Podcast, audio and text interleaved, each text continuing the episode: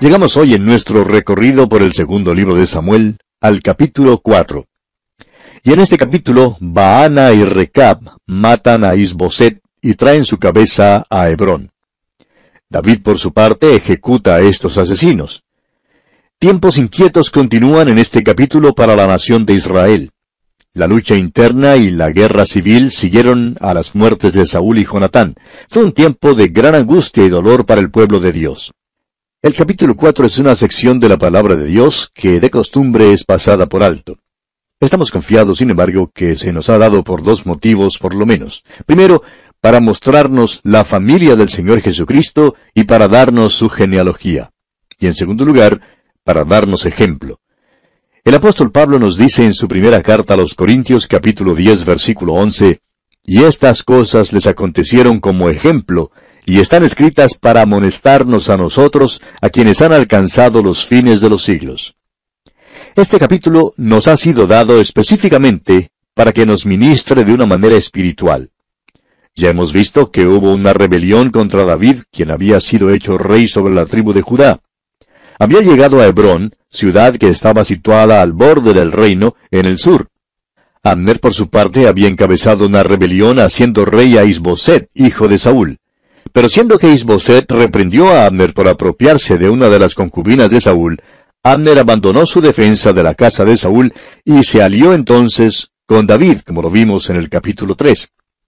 Ahora esta fue una equivocación grande porque Joab le estaba esperando para vengarse por la muerte de su hermano Asael.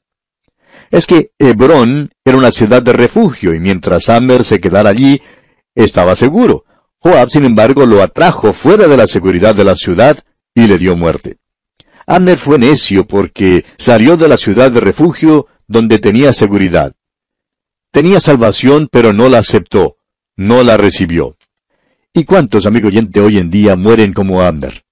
En el Evangelio según San Juan capítulo 3 versículo 16, el mismo Señor Jesucristo dice, Porque de tal manera amó Dios al mundo, que ha dado a su Hijo unigénito, para que todo aquel que en él cree no se pierda, mas tenga vida eterna.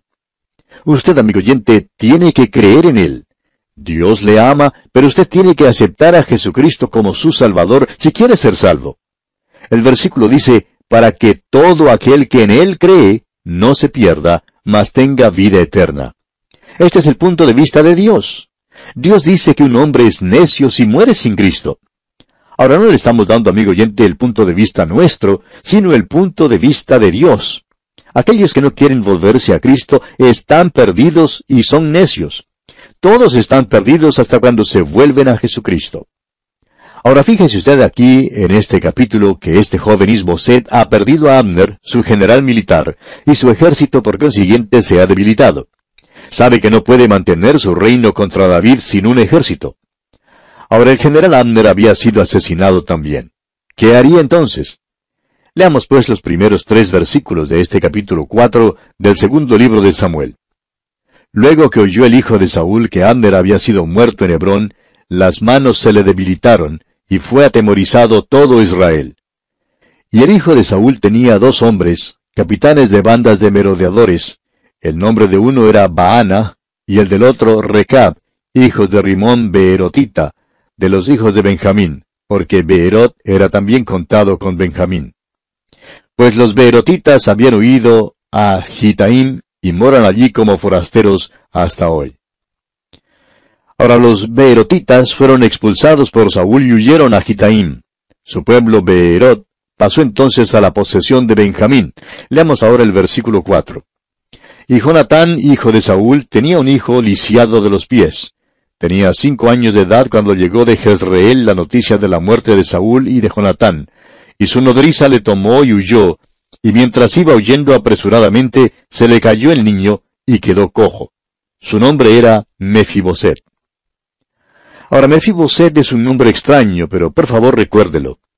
La historia de Mefiboset y David es una de las historias más bellas que jamás se haya contado. Este muchacho era hijo de Jonatán. Mientras vivía, constituía un peligro constante para David porque tenía derecho al trono. Sin embargo, siendo que era hijo de Jonatán, David nunca le haría daño. Más tarde veremos que David irá buscando a los miembros de la familia de Saúl y de Jonatán. Pero él no quería matarlos, quería mostrarles bondad, quería revelar que les amaba. Cuando por fin encontró a Mefiboset, todos creían que mataría al muchacho. Pero en lugar de matarlo, el cojo fue traído al palacio y comió a la mesa de David. Le dijeron que tendría cuarto y comida gratis durante todo el resto de su vida. David le protegió durante toda su vida. Permítanos decirle, amigo oyente, que lo que David hizo por Mefiboset debe ser loado.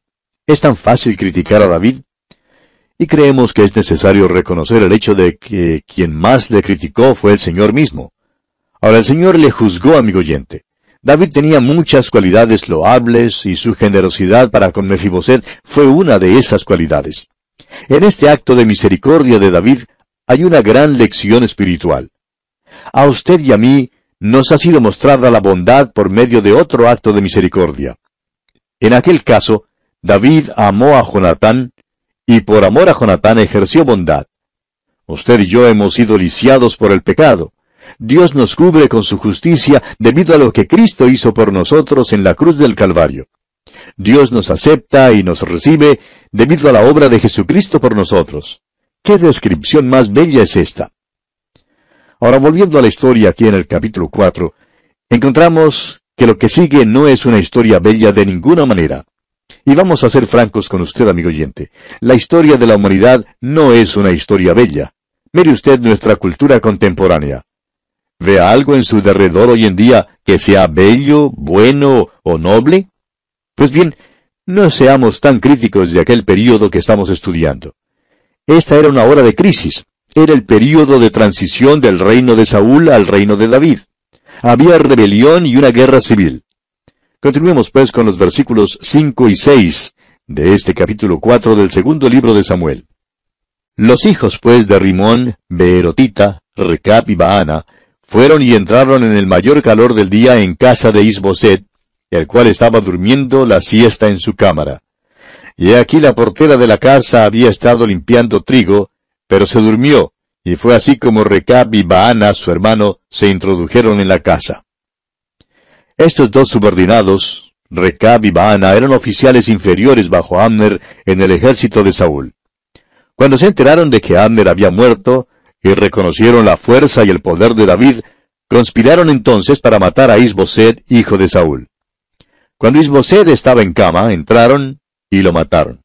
Fue una cosa cruenta y fea la que hicieron. Y también fue una equivocación. Esperaban que por haber matado al joven rey podían hacer las paces con David. El hecho es que en verdad creían que David les recompensaría por su hecho. Leamos los versículos 7 y 8 del capítulo 4 del segundo libro de Samuel. Cuando entraron en la casa, Isboset dormía sobre su lecho en su cámara, y lo hirieron y lo mataron, y le cortaron la cabeza, y habiéndola tomado, caminaron toda la noche por el camino del Arabá. Y trajeron la cabeza de Isboset a David en Hebrón, y dijeron al rey, He aquí la cabeza de Isboset, hijo de Saúl, tu enemigo, que procuraba matarte. Y Jehová ha vengado hoy a mi señor el rey, de Saúl y de su linaje. Figúrese usted, llevaron la cabeza de Isboset a David. David no estaba dispuesto a aceptarla, por supuesto. Estos hombres habían dado muerte a un rey. Leamos los versículos nueve hasta el doce ahora. Y David respondió a Recab y a su hermano Baana, hijos de Rimón Beerotita, y les dijo, Vive Jehová que ha redimido mi alma de toda angustia, que cuando uno me dio nuevas diciendo, He aquí Saúl ha muerto, imaginándose que traía buenas nuevas, yo lo prendí y le maté en Ciclag en pago de la nueva.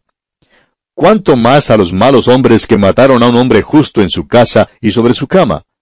Ahora pues, ¿no he de demandar yo su sangre de vuestras manos y quitaros de la tierra? Entonces David ordenó a sus servidores, y ellos los mataron, y les cortaron las manos y los pies, y los colgaron sobre el estanque en Hebrón. Luego tomaron la cabeza de Isboset y la enterraron en el sepulcro de Abner en Hebrón. Recab y Baana eran asesinos, y David los ejecutó por su hecho cobarde. David ahora es rey sobre la tierra, es decir, sobre toda la tierra prometida ahora ejerce autoridad sobre todas las tribus. Aquellas tribus en el norte reconocen que ya no tienen ningún dirigente y que sería una tontería continuar su rebelión contra David. De modo que tratan de hacer proposiciones de paz.